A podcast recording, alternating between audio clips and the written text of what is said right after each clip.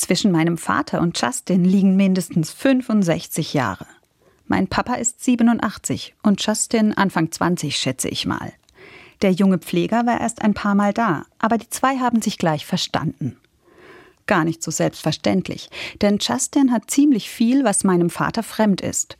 Eine coole Frisur, zwei Piercings und für die Ohren meines Vaters einen seltsamen Namen.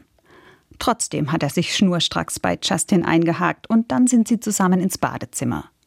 Während Justin Papa geduscht hat, habe ich die beiden ganz schön viel reden hören. Und danach hat mein Vater gemeint, der Justin darf wiederkommen. Mir macht das Hoffnung, dass so ein cooler Typ wie Justin Altenpfleger gelernt hat und jetzt meinen Vater versorgt. Gleichzeitig befürchte ich schon, dass Justin bald wieder abspringt.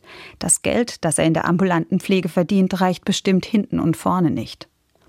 Ein Bekannter von mir kennt sich in der Pflegebranche super aus. Er hat mir erklärt, die Wartelisten in den Pflegeheimen werden immer länger und gleichzeitig stehen reihenweise Zimmer frei.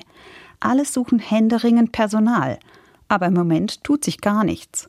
Also bleiben die alten Menschen auf der Strecke. Das sagt er zu mir und ich weiß, damit die ganze Pflegebranche einigermaßen gut in die Zukunft kommt, braucht es politisch extrem viel Unterstützung und eine Menge Geld. Da kann ich erstmal nicht viel tun. Aber ich kann laut und deutlich sagen, ohne Justin und viele andere sähen wir alle echt alt aus. Deswegen rolle ich für sie innerlich einen riesigen roten Teppich aus und wünsche mir, dass sich immer wieder junge Menschen für diesen Beruf entscheiden können.